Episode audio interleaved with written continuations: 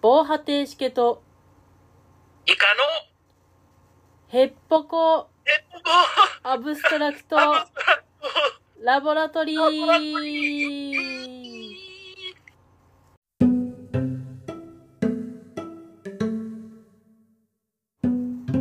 結局、アブストラクトゲームってなんだろうと思ってる二人が、アブストラクトゲームを深掘りしたりしなかったり、関係ないことを喋ったりするポッドキャストです。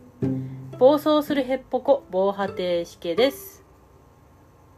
えー、将棋界で七冠達成というお話が最近聞こえてきまして、それの、えー、藤井聡太が取ったんですけど、藤井聡太何って呼んだらええんやろうと思っている以下です。の、その、選手でもないし、うん、なんかうん棋士みたいな言い方もせえへんし、君やったら舐めすぎてるやろってなるし、で、七冠取ってるから、いつもなんか、どれかの一番偉いの取ったら、一番上取ったら、名人とか竜王とか呼べるわけ。でうんうんうん七冠ってやると、藤井聡太七冠ってなるから。うん。ああ。あ、七そ冠って言うんですれはそかれで、ね、うんうん。なんか、 と、とりあえず、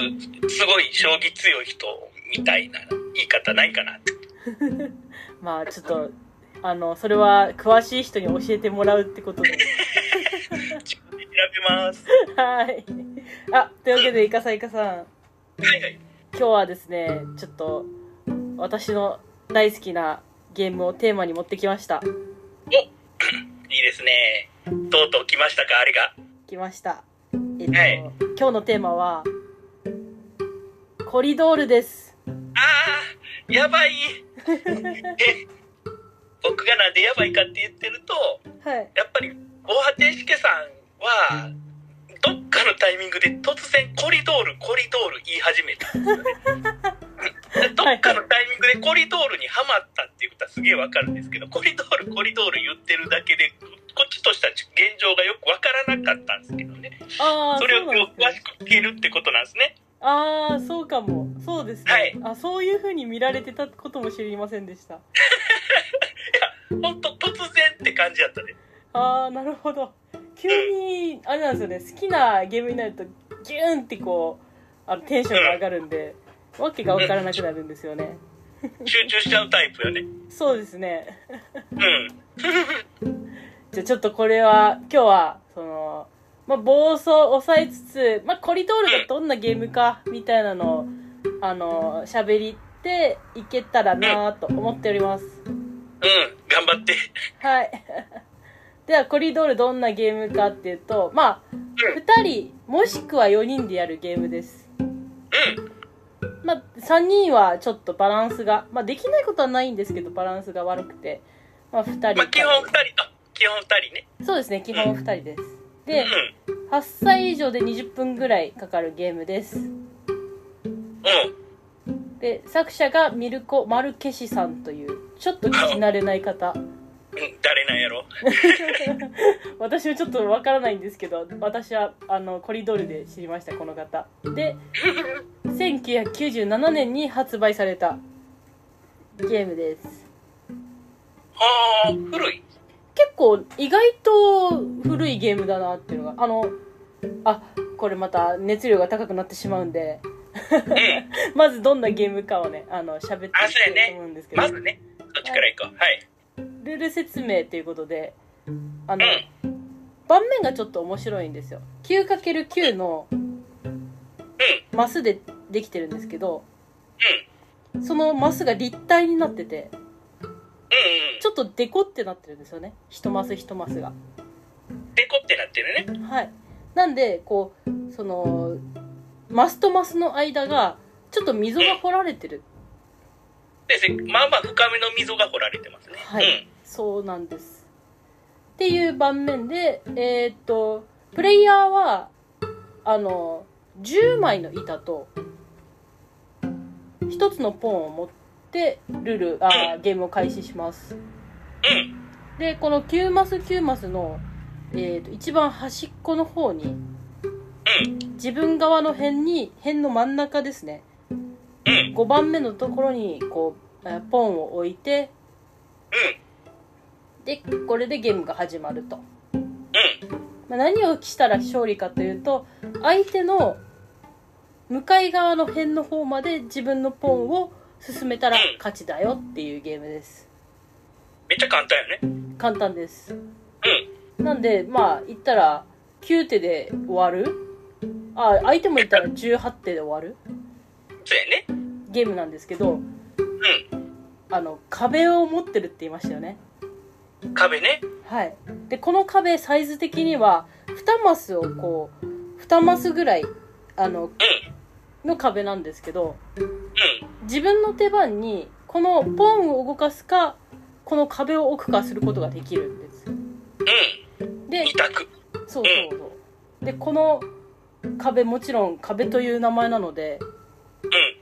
あの飛び越すことができませんうんなんでこの壁を利用して相手を邪魔しつつ自分がいかに早く、えー、とゴールにつくか勝利条件達成するかっていうゲームです、うんわかりやすいはい、こんな感じでコリドールなんですけどこれ私が一番最初にハマったアブストラクトゲームでもありますうんそうやねもうそのどの どの部分でハマったのかみたいなのを聞きたいんですよああまちょっとあのファーストゲームってちょっと何でもかんでもこういい印象はつきやすいっていうのも加味しながらうん聞いてほしいんですけどうんまず分かりやすかったんだと思います見ていてはいそうやねまあ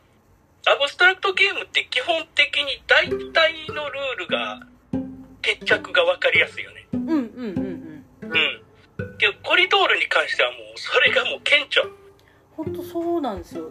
最初にやった時も人のゲームを見ててうんでなんかこうあ環境的にはあるプレイスペースでちょっと珍しくボードゲームしようよみたいなあのアブストラクトゲームっぽいものをしようみたいなのでうんいろんなこうアブストラクトゲームを並べてで2人でやって対戦してるのをみんなで見るみたいなそんな感じだったんですけどうんちょっと苦手だなみたいな人もちょっとやってみてわちゃわちゃ言いながらこの下手なりにこうやっていたんですけど。うんその中でまあ言ったら店長が強いわけですよでその店長のえーっと対戦してるのを傍から見ててあこれもしかしてこういう手ができるんじゃないっていうのでえーっと対戦のこう見ながら戦略を立てて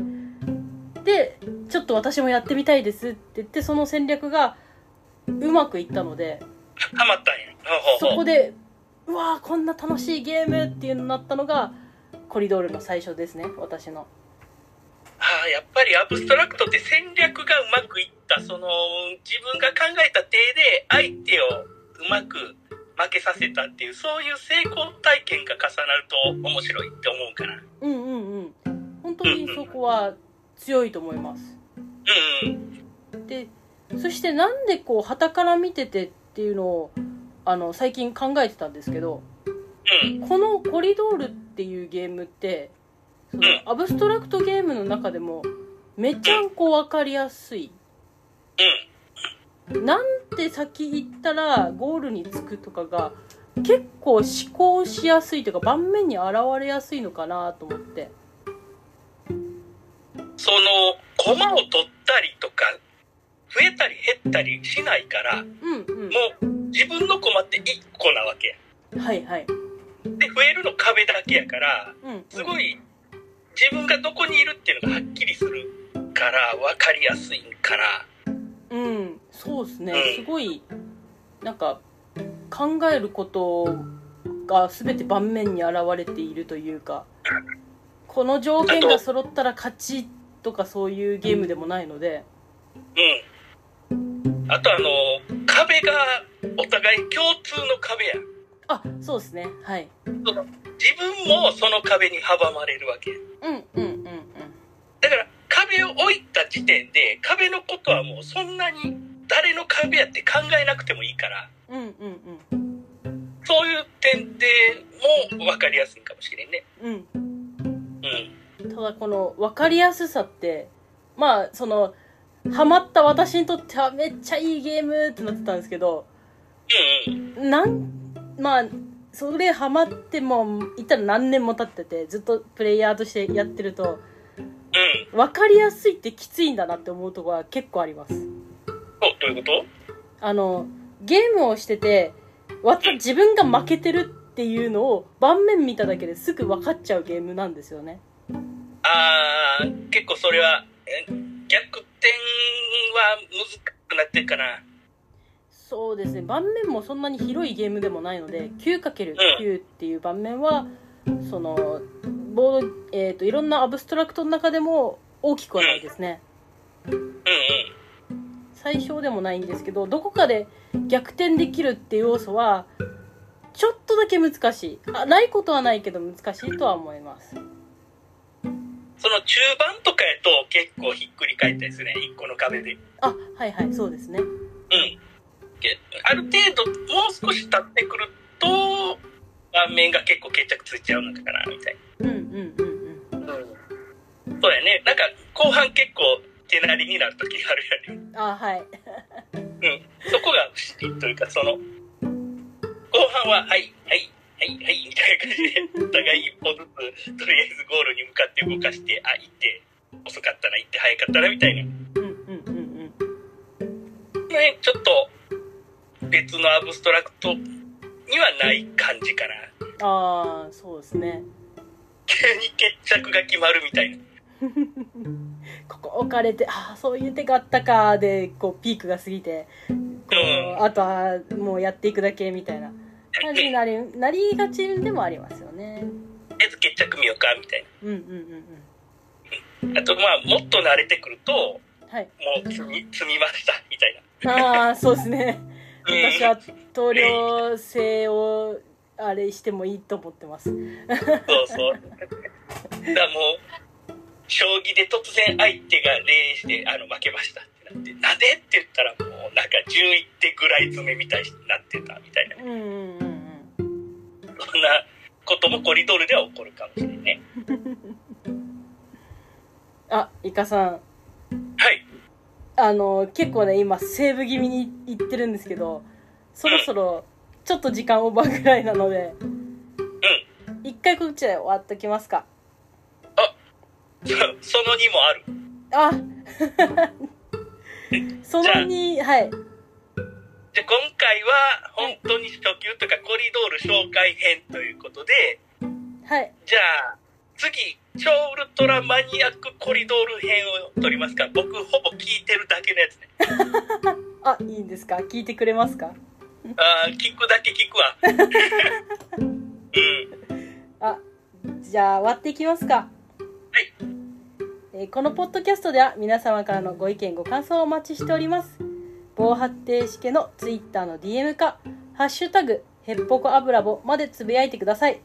いただいたご意見はこのラジオで紹介させてもらいますお届けしたのは防波堤式といかでした。また次回次回も聞いてくださいアップアブごまかしたな。ー噛みました